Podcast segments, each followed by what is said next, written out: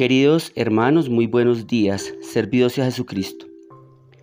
Hoy quiero compartirles acerca de un tema que me ha llamado particularmente la atención y que se encuentra iluminado con el Evangelio que escucharemos el día de mañana, viernes 14 de agosto, tomado de San Mateo capítulo 19 versículos del 3 al 12.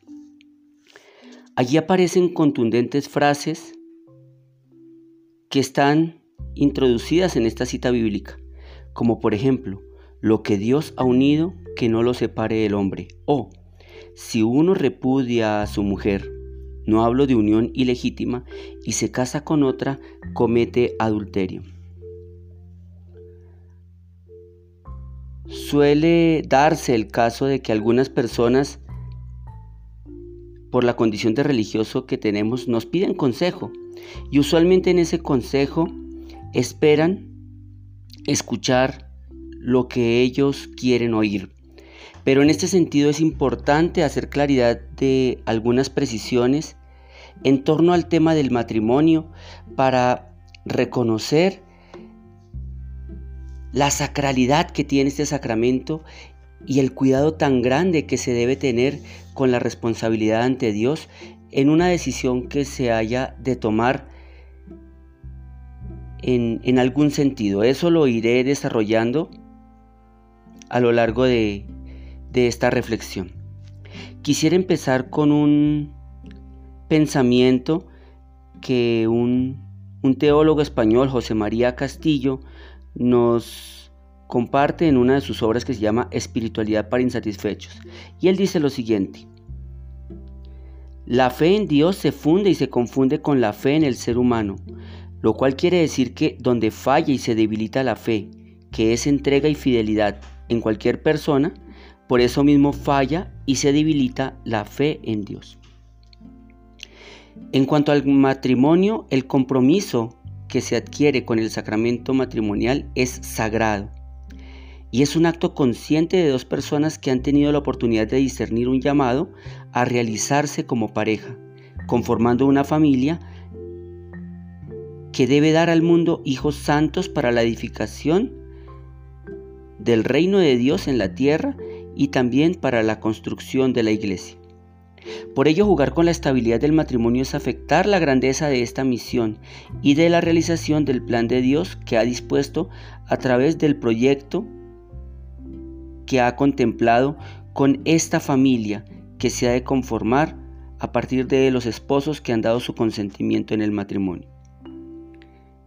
Suele suceder que cuando se percibe un agotamiento en el amor entre los esposos en una relación matrimonial por diversas y complejas cuestiones que suelen suceder, lo primero que suelen pensar los implicados en, en esta crisis es que lo más conveniente es buscar la separación.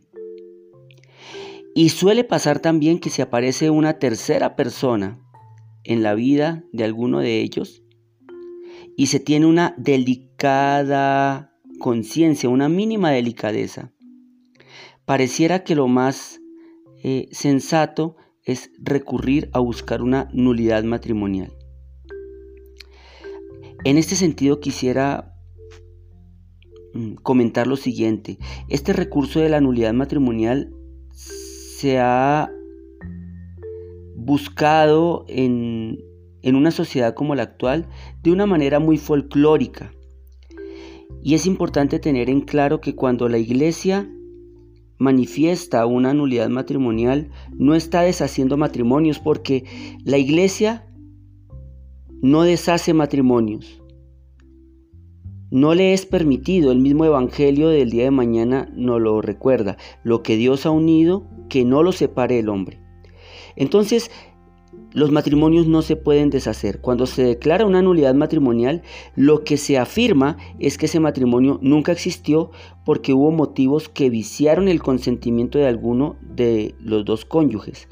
Por ejemplo, hubo una presión hacia alguno de ellos para casarse con alguien o hubo un engaño grave donde se le ocultó a uno de los dos la vida de la otra persona o eh, alguno de ellos puede tener de pronto una condición psiquiátrica que le limitaba su lucidez a la hora de decidir. Pero fíjense que esos casos son muy puntuales y muy particulares. Suele suceder que se quiere generalizar bajo la pretensión de buscar una nulidad en un matrimonio, eh, que ello es posible y como les comentaba anteriormente, la iglesia no deshace matrimonios. Por eso, en ese sentido, el buscar acudir a la nulidad matrimonial es, algo que, que, hay que mirarlo con, con ojos de fe, porque muchas veces esa pretensión suele ser un engaño. Vale la pena pensar hasta dónde el recurrir a este recurso es más una evasión al proyecto de realización que Dios ha propuesto para una pareja que Él quiere que sea feliz. La familia la ha permitido el Señor como un proyecto para la realización de los esposos y para la búsqueda de su felicidad, pero también para que de allí surjan hijos santos que crezcan en la fe y en el amor a Dios. Ello nos lleva a una conciencia de que la búsqueda de esa realización requiere entrega. Muchas veces esa entrega no es correspondida de la misma manera por parte del, del otro miembro de la pareja, pero lo importante es yo qué decisión tomo. El matrimonio, como les comentaba anteriormente, es un proyecto de felicidad, pero esa felicidad hay que lucharla, porque Dios así lo, lo, muestra. Y, y el maligno gusta de interponer obstáculos para afectar el amor entre los esposos. Por ello es muy fácil caer en trampas y pensar que por alguna dificultad se ha acabado el amor. Recordemos que Santo Tomás de Aquino enseña que el amor no es un sentimiento sino que es una decisión de la voluntad. Usualmente la misión que Dios propone para la realización del proyecto de vida que ha dispuesto para alguien pasa por momentos de prueba y en la perseverancia, en la lucha por cuidar de esa fidelidad al proyecto de Dios, Él bendice y permite que las dificultades se puedan superar. Conservar el amor en el matrimonio es una tarea y recuperar el amor perdido es una tarea aún mayor, que no se puede hacer sin oración y sin el acompañamiento de un sacerdote de recta conciencia que dirija espiritualmente la vida de la pareja. Es posible que luego de una separación se pueda reconstruir un matrimonio que sea sólido.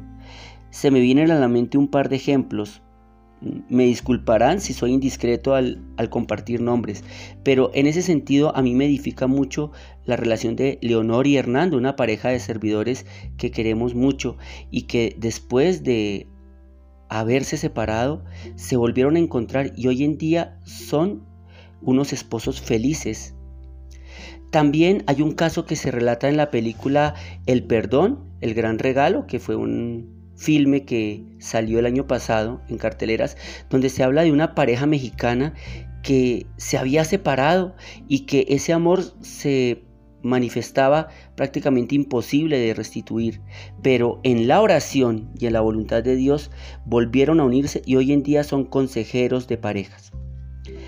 Finalmente quisiera prevenir de evitar a lo sumo el abrir las puertas a una segunda unión. Muchas veces ello manifiesta una tosuda obstinación y se quiere buscar forzadamente que se dé la nulidad del matrimonio anterior, pero se puede estar jugando con fuego, pues a los hombres se les puede engañar y lograr un cometido, pero en el fondo de la conciencia es la verdad ante Dios lo que cuenta. Por ello hay que orar y discernir mucho decisiones tan delicadas como estas, y siempre buscar la fidelidad y la obediencia a Dios a través del acompañamiento de un buen director espiritual y de la docilidad a las decisiones que manifiesta la iglesia. Dios los bendiga, servidos a Jesucristo, llamen mucho a sus esposos, cuiden esos amores entre esposo y esposa, porque Dios quiere que al cuidar ese amor, cada uno de ustedes sean felices y hagan felices a sus hijos. Bendiciones.